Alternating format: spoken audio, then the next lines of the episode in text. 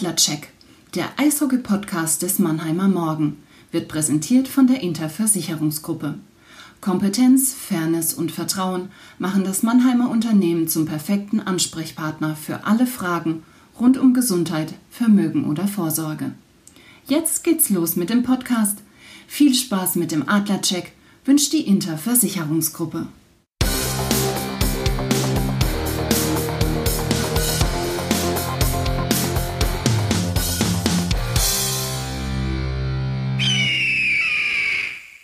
Das Eröffnungsbully, der Puck fällt. Servus, liebe Adlerfans und herzlich willkommen zum Adlercheck, dem Eishockey-Podcast des Mannheimer Morgen.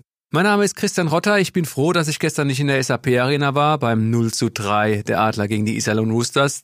Diese Ehre habe ich meinem Kollegen überlassen, dem Phil Köhl, der mir gegenüber sitzt. Servus Phil, grüß dich. Hi Christian, du Glücklicher. Wir werden natürlich nicht nur über das Iserlohn-Spiel sprechen, sondern so ein bisschen über die Tendenz und was sich noch so getan hat. Wir haben ja einen neuen Spieler, der nächste Woche bei den Adlern eintreffen wird und darüber geht's dann im Vorcheck. Jetzt aber erstmal der Blick zurück. Back, Jack, unser Rückblick. Phil, ja, nochmal sorry, dass du gestern dieses Spiel in der SAP Arena erleben musstest. Ich hatte ja das Vergnügen, die beiden Auswärtssiege äh, gegen Ingolstadt und Straubing einzufahren. Da war auch noch nicht alles Gold, was glänzte. Zweimal musste die Overtime herhalten, aber dann waren vier von sechs möglichen Punkten im Sack. Jetzt gestern kein Tor gegen die Iserlohn Roosters.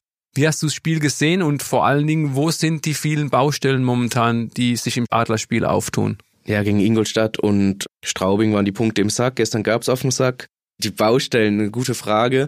Du bist eigentlich relativ gut gestartet. Du hast Pfostentreffer gehabt, du hast gute Möglichkeiten gehabt, bekommst dann aber innerhalb von zwölf Sekunden zwei Gegentreffer, spielst trotzdem noch so ein bisschen nach vorne, merkst aber mit fortlaufender Spielzeit wird es immer weniger, hast trotzdem noch gute Möglichkeiten. Hannibal Weizmann im Tor der Iserlohner hat auch ein gutes Spiel gemacht, aber so dieser, dieser Wille, dieser Punch, das Spiel jetzt unbedingt noch umreißen zu müssen, äh, hast du eigentlich nie gespürt, auch in Überzahl ja, in alte Muster verfallen, eher was, da warst du schlecht, da müssen wir nicht drum rumreden. Du hast auch sieben Minuten Verschluss nochmal eine Überzahl. Da ist auch nochmal das Publikum ähm, gekommen. Es waren nur 7990 Zuschauer gestern in der SAP-Arena, aber da kam nochmal Hoffnung auf von den Rängen. Hast du gespürt, auch die Unterstützung war da, aber im Prinzip hast du dir da überhaupt keine Torchance erspielt in diesen zwei Minuten mit einem Mann mehr, um eine Resthoffnung zu wecken, um da überhaupt nochmal ins Spiel zurückzukommen.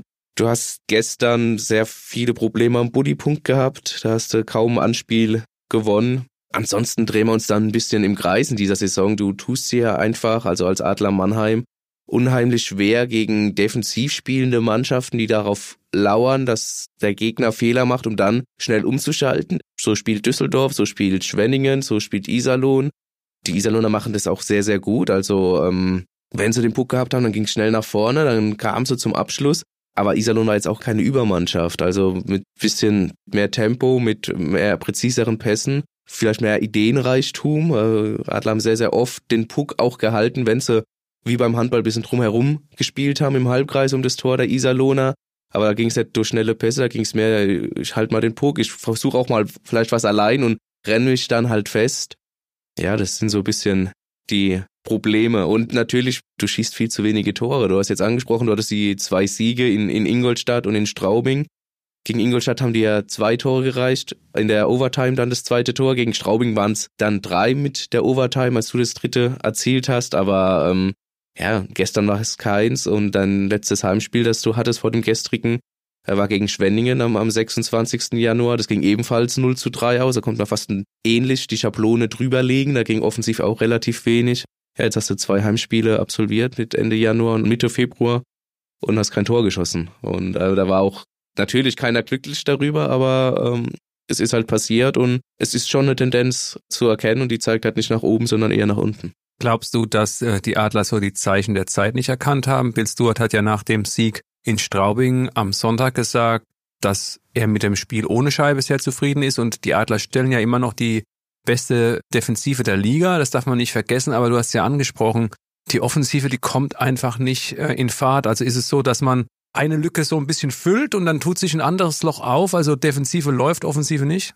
Ja, du hast natürlich so ein bisschen das Problem äh, der Verletzten, die die ganze Saison schon über, jetzt mit Nigel Dawes, mit David Wolf, mit Jordan Swartz und auch ein, ein Leon Bergmann, der ja noch überhaupt kein Spiel diese Saison für die Adler hat, fehlen dir halt auch äh, vier Stürmer von hoher Qualität. Ähm, das ist natürlich schon was, was ein Problem ist, einfach auch die Eingespieltheit Corbinian Holzer hat dieses Bild der Drehtür mal genommen vor längerer Zeit schon. Jemand kommt zurück, dafür geht ein anderer wieder auf die Verletztenbank oder ins Lazarett. Äh, das ist halt schwierig, da auf den Nenner zu kommen. Trotzdem, der Kader ist tief genug. Äh, Will Stewart hat jetzt die Option gewählt, du hast neun fitte Verteidiger.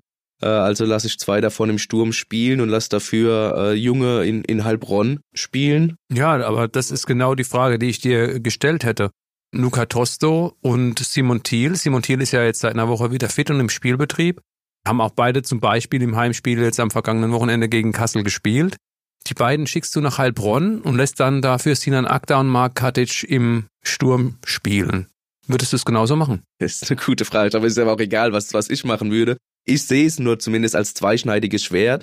Auf der einen Seite finde ich es gar nicht verkehrt, wenn ähm, Tosto und Thiel, Thiel, du hast es angesprochen, war länger verletzt, der braucht Spielpraxis, der muss, braucht vor allem Rhythmus, muss da wieder reinkommen. Von daher finde ich es gar nicht schlecht, wenn sie auch viel spielen in Heilbronn. Das, das tun sie, sind da in der ersten, zweiten Reihe aufgestellt, bekommen da Eiszeit, was ihrer Entwicklung nicht schade. Das, so viel würden sie in Mannheim einfach nicht bekommen. Auf der anderen Seite, ja, kann ich es verstehen. Und du hast natürlich dann auch wenig Argumente, wenn du keine Tore schießt oder wenig Tore schießt und dann ähm, aber zwei Stürmer oder zumindest einen Stürmer äh, zur Verfügung hast und dafür aber doch lieber den erfahrenen Verteidiger spielen lässt. Der zwar, Markatic und Sinan Akta sind beide läuferisch sehr, sehr stark, aber halt eben jetzt Verteidiger und äh, keine gewohnten Stürmer. Wobei ich dann auch sagen muss, da muss man schon auch noch einen Unterschied mal erkennen. Also Markatic, finde ich, macht seine Rolle gut. Nicht nur, weil er ja auch in, in Ingolstadt den Game Winner dann geschossen hat, ja auch schon im ersten Duell in Ingolstadt der entscheidende Mann gewesen ist, aber Sinan Akta im Sturm ist irgendwie, der hat überhaupt keine Bindung. Also die Spiele, die ich jetzt verfolgt habe, wenn ich Trainer wäre, ich bin es nicht, muss die Entscheidung nicht treffen, deswegen können wir trotzdem drüber reden. Also Simon Thiel in Heilbronn zu lassen, erstmal viel Spielpraxis zu geben, kann ich nachvollziehen. Ja, klar, ist vielleicht der, der sichere Schritt. Dort erstmal viel spielen und dann vielleicht wieder zurückgeholt werden. Aber ich würde tatsächlich sagen, Luca Tosto zurück nach Mannheim und ähm, dann ein Verteidiger eben auf die Tribüne, weil Luca Tosto hat es gelernt. Und ich finde, er hat auch in den Spielen, äh, die er in Mannheim gespielt hat, nicht enttäuscht. Und es heißt immer, auch Bill Stewart sagt immer, er ist total zufrieden mit der Entwicklung äh, der jungen Spieler. Klar, Taro Jentsch, Arkadiusz Jambo und Fabrizio Pilou übernehmen momentan diese U23-Position. Aber da würde ich mir schon auch wünschen, dass man Luca Tosto weiterhin das Vertrauen schenkt. Der kriegt dann wahrscheinlich nicht so viel Eiszeit wie in Heilbronn, aber ich glaube, wenn er dann trotzdem so, so zehn Minuten in Mannheim spielt, würde ihm das wahrscheinlich genauso oder mindestens genauso viel bringen wie in Heilbronn 15 bis 20 Minuten. Ja, ist ja nicht verboten, einen U23-Spieler mehr aufzustellen, als man darf. Und da bin ich ganz bei dir, um auf Sinan Akta nochmal ganz kurz einzugehen. Ähm, da mache ich ihm auch gar keinen Vorwurf Nein, als Verteidiger, aber es stimmt schon, man sieht schon, er hat wenig Bindung im, im Sturm und auch der Zug zum Tor ist natürlich überhaupt nicht da dann bei ihm. Hm, du hast angesprochen, letztes Heimtor, 24. Januar. Ja. Müssen wir uns Sorgen machen? Ah, ich habe es ja schon gesagt, also die Tendenz geht eher ins Negative als ins, als ins Positive. Ähm, jetzt muss man mal schauen, wer zurückkommt bei den Adlern und äh, wie es dann aussieht. Jetzt am Freitag kommt Bremerhaven. Es wird auf jeden Fall nicht leichter. Check. Wir schauen voraus. Ja, Phil, du hast es angesprochen, auf Bremerhaven ist dein Spiel. Ich hoffe, dass ich dich am Samstag nicht anrufen muss und sagen muss, Edge Badge, Gott sei Dank war es wieder dein Spiel, sondern ich wünsche dir auch, dass die Adler da ein bisschen eine bessere Leistung zeigen als jetzt am Dienstag gegen Iserlohn. Lass uns ein bisschen was über Bremerhaven sagen. Auch die haben kurz vor dem Ende der Transferfrist nochmal zugeschlagen mit einem Stürmer. Was kannst du über ihn sagen und generell, was wird auf die Adler am Freitag zukommen? Bremerhaven hat nochmal zugeschlagen. Sie haben Jake Wirtanen verpflichtet. Ein Transfer, der definitiv für Aufsehen gesorgt hat. Wenn man ein bisschen die sozialen Medien auch verfolgt, äh, ist kein unbeschriebenes Blatt. Ihm eilt leider ein sehr schlechter Ruf voraus, vor allem was seine Arbeitseinstellung angeht. In der zweiten Schweizer Liga hat er zuletzt gespielt und muss dazu sagen, über 300 NHL-Spiele beschritten, war auch eine Saison in der KL. Also vom Potenzial an sich hohes Regal, hohes Regal, aber äh, ja vom, von der Persönlichkeit, was man liest und hört, ähm, wohl sehr, sehr schwierig. Ihm wurde auch mal äh, eine Vergewaltigung vorgeworfen, wurde dann nicht schuldig gesprochen. Weil Aussage gegen Aussage Weil stand. Aussage gegen Aussage stand, es waren zu wenig Beweise letztendlich. hängt natürlich dann trotzdem an einem.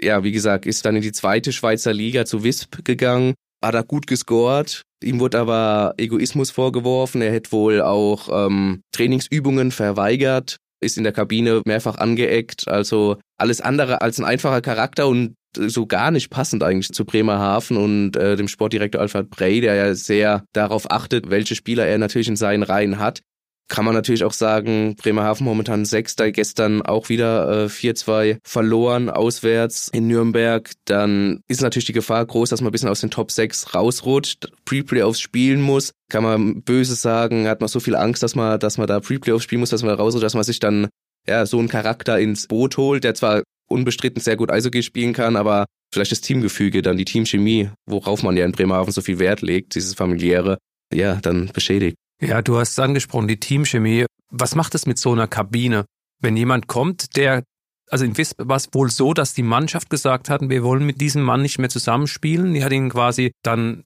zum Management mit diesem Wunsch äh, gegangen und dann wurde er dort äh, freigestellt und der kommt jetzt da rein. Ich meine, äh, seine neuen Teamkollegen, die wissen ja auch, äh, wer dann jetzt neben ihnen sitzt. Ist es dann wirklich so, man kann, man, kann man da Tabula Rasa machen und sagen, okay, das ist ein Neuanfang? Du hast ja auch Mannschaftssport gespielt, also ich halte das für sehr schwierig. Ja, schwierig. Also A ist es jetzt mal, um speziell auf Eishockey zu bleiben, immer schwierig, wenn du nachkommst als Neuzugang, je nachdem, wie es auch in der Mannschaft läuft. Wenn es gerade gut läuft, ist es natürlich einfacher, so einen Nachzügler zu integrieren. Wenn es schlecht läuft oder, oder du irgendwie noch um was kämpfst und dann kommt noch einer dazu, sagst auch, ah, der macht sich so, setzt sich ein bisschen ins gemachte Nest. Ist nie ganz einfach und wie du sagst, seine Mitspieler, die leben natürlich auch nicht hinter Mond oder in der Höhle, die wissen, wer, wer da in die Kabine kommt und mit dem Ruf. Schwierig zu sagen. Ähm, es wird auf jeden Fall nicht einfacher.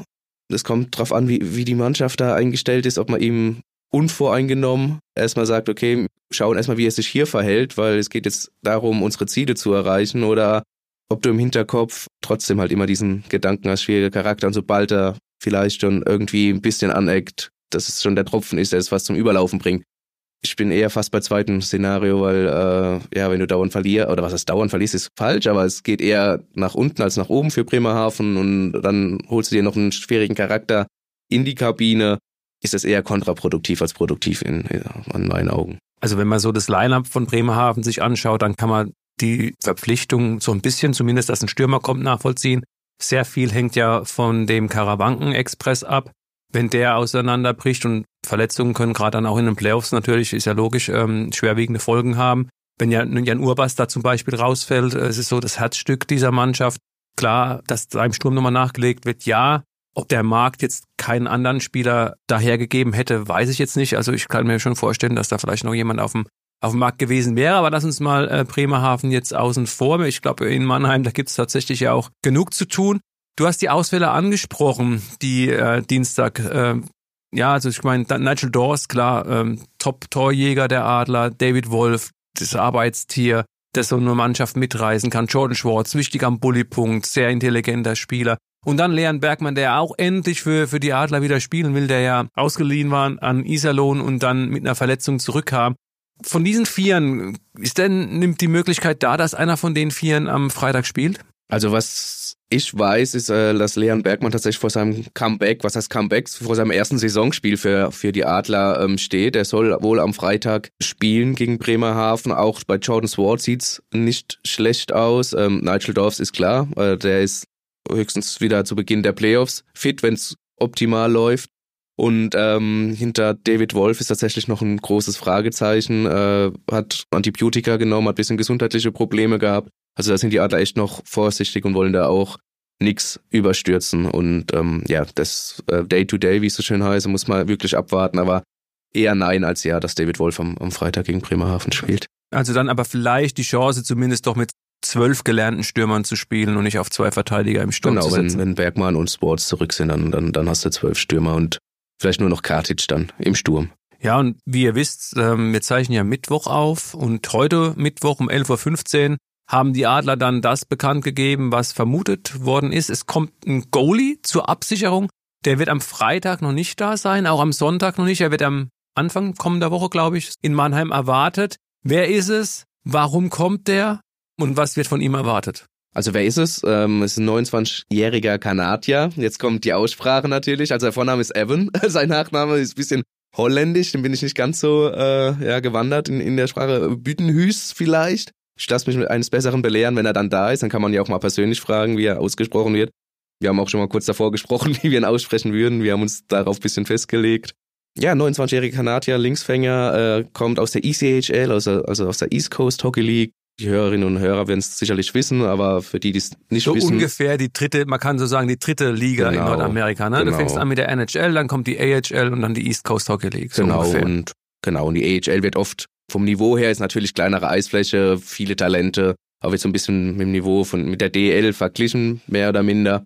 Und die East Coast Hockey League ein bisschen drunter, von den Wichita Thunder. Ähm, er hat schon Europa-Erfahrung gesammelt, hat vergangene Saison für Storhammer in, in Norwegen äh, sechs Ligaspiele und nochmal 13 Playoff-Spiele gemacht, sagt auch in der Pressemitteilung, ähm, dass ihn Deutschland schon immer gereizt hat und dass er alles geben wird, damit die Mannschaft erfolgreich ist. Und da sind wir bei dem äh, wichtigen Punkt.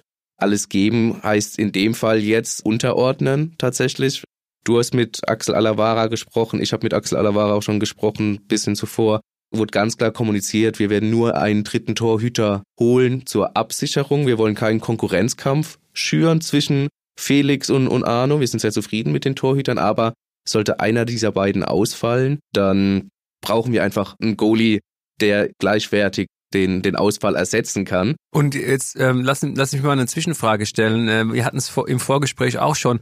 Wäre es denn überhaupt eine denkbare Option gewesen zu sagen, okay, äh, wir lassen das mit dem dritten Goalie, wir tun uns momentan so schwer mit dem Tore schießen, lass uns einfach noch einen Stürmer holen? Ja, Gedankenspiel ist es sicherlich auch eine Option. Ähm, ich sehe es aber trotzdem so, dass wenn auf der Torhüterposition jemand ausfällt, ist es schwieriger einfach zu äh, ersetzen als jetzt im Sturm. Du hast halt auch wieder diese Grad jetzt wieder vier Ausfälle, die halt im Sturm sind, aber die ja zurückkommen. Ist ja keiner mit, mit Saison aus. Sprich, ähm, es kann natürlich passieren, dass sich noch einer verletzt, aber ein Kommen und Gehen vielleicht, aber ähm, nee, da bist du besser besetzt als auf der Torhüterposition einfach. Ja, es wird aber trotzdem so sein, dass äh, Bütenhüß wahrscheinlich keine Sekunde, Minute Eis sehen wird. Ich weiß nicht, vielleicht sagt Bill Stewart aber auch, oder es kommt ein Trainerteam zur, zur Meinung, dass, dass er vielleicht noch ein Spiel absolviert zum Ende der Hauptrunde, was ja durchaus ähm, ja, sinnig erscheint. Aber so die Bernard, wer sich erinnert in der Meistersaison 18, 19, ist ja auch nochmal gekommen, hat da keine Sekunde Eis gesehen, nur am Ende sind die Adler auch äh, Meister geworden, war da die Absicherung für Dennis Endras und Jet Picard, den Gott sei Dank nichts passiert ist. Dennis Endras auch eine überragende Playoff-Serie damals gespielt aus Serien. Ja, das, das ist der Ist-Zustand. Jetzt hat man elf Ausländerlizenzen, die man vergeben darf, vergeben äh, ausgeschöpftes Kontingent und ähm, du hast gesagt, Anfang der Woche kommt er und dann werden wir ihn auch nochmal sicherlich zum Gespräch bitten. Offside. Unser Blick über die Bande. Phil, du bist äh, für uns am kommenden Wochenende als Reporter zuständig. Am Freitag, wie gesagt, das Heimspiel gegen Bremerhaven. Am Sonntag das Derby. Es ist allerdings jetzt schon das vierte in dieser Saison, also so langsam äh, gewöhnen wir uns wieder dran, dass die Adler gegen Frankfurt spielen dürfen. Sonntag um 19 Uhr. Aber am Sonntag schaust du dir noch ein bisschen Nachwuchs-Eishockey an. Was kannst du denn über die bisherige Saison der Jungadler erzählen? Ich glaube, da geht's jetzt so langsam Richtung Playoffs. Ja, ja, so ganz langsam. Also es sind die letzten zwei Hauptrundenspiele. Geht gegen die Kölner Junghaie. Am Samstag spielen sie um 17 Uhr in Köln, in der Köln Arena 2 und am Sonntag dann um 14 Uhr in der Nebenhalle der SAP Arena nochmal gegen Köln, das Rückspiel quasi back-to-back. -back. Ja, die Mannheimer sind momentan äh, auf Platz eins, zwei Punkte weniger als die Junghaie, haben aber den besseren Punktequotienten. Sie haben einfach ein Spiel weniger ausgetragen, weil es damals gegen die Eisbären Juniors äh, eine schwere Verletzung gab auf Eisbärens Seite und da hat man gesagt, okay, wir werten dieses Spiel nicht. Also es geht quasi um die Tabellenspitze jetzt am, am Wochenende gegen Köln. Muss wissen, die Kölner Junghaie waren in den vergangenen ein, zwei Jahren so ein bisschen eine Schlägerspitze voraus. Gerade über diese Corona-Zeit hat man immer das Gefühl gehabt, oh, da könnten die Jungadler jetzt den Titel mal, den Serientitel verlieren. Vergangene Saison war es dann auch so, dass du im Halbfinale an den Kölner Junghaien gescheitert bist.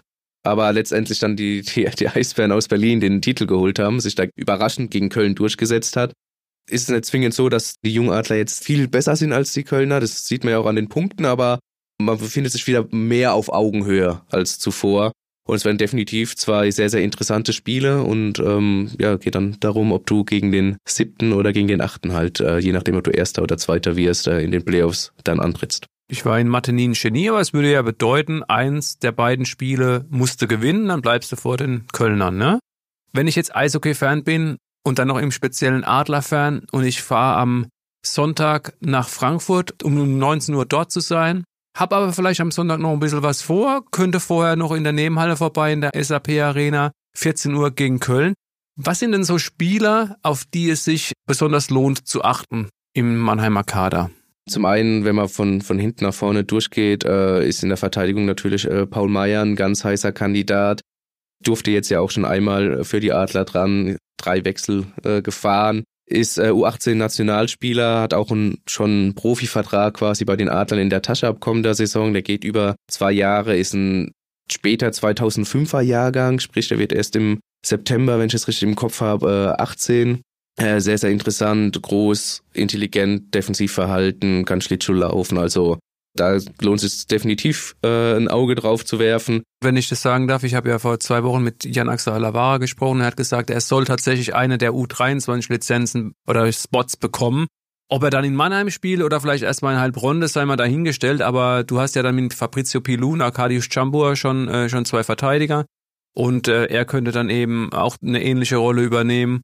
Das sind die Adler dann auch in der nächsten Saison gut aufgestellt, auch wenn Taro Jensch zum Beispiel und Luca Tosto auch keine U23-Stelle mehr äh, übernehmen können. Ja, aber dennoch brauchst du natürlich auch im, im Sturm. Einer hast ja dann noch Simon Thiel und da wird vielleicht noch der ein oder andere dazukommen. Du hast ja auch äh, die Elias-Brüder zum Beispiel auch noch in der Hinterhand.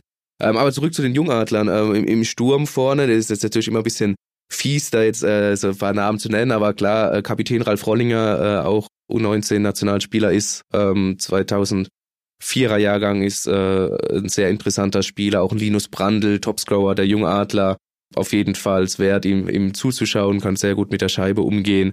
Und zum dritten auch noch äh, Kevin Bicker, ebenfalls Stürmer, ähm, hat auch schon ein Spiel ja für die Adler gemacht in Ingolstadt, hat sich da dann leider direkt verletzt und ist äh, länger ausgefallen. Was vielleicht noch ganz interessant ist, äh, Linus Brandl und Kevin Bicker sind momentan so die einzigen beiden Deutschen, die für den NHL-Draft ähm, in Frage kommen im, im Sommer der jetzt ansteht, allerdings ähm, auch relativ äh, weit hinten äh, bei, unter den europäischen äh, Spielern aufgelistet, also ab Platz 100 und, äh, und tiefer. Möglich, dass sie, dass sie gezogen werden von einem NHL-Team, aber eher unwahrscheinlich. Dann wissen wir doch, was wir am Sonntag alles machen sollen. Dann hoffen wir mal auf schlechtes Wetter, dass wir in den Eishallen den Sonntag verbringen können. Phil, vielen Dank. Wir sind schon wieder am Ende unseres schnuckligen Podcasts angelangt. Wir haben viel über die Adler gesprochen, aber jetzt eben auch ein bisschen einen Blick in den Nachwuchsbereich gelegt. Nochmal vielen Dank an dich. An euch da draußen äh, nochmal vielen Dank für eure Aufmerksamkeit. Wir würden uns freuen, wie immer, wenn ihr uns ein Like dalassen würdet bei Spotify, Apple Podcast, dieser oder wie die Plattformen auch immer heißen mögen.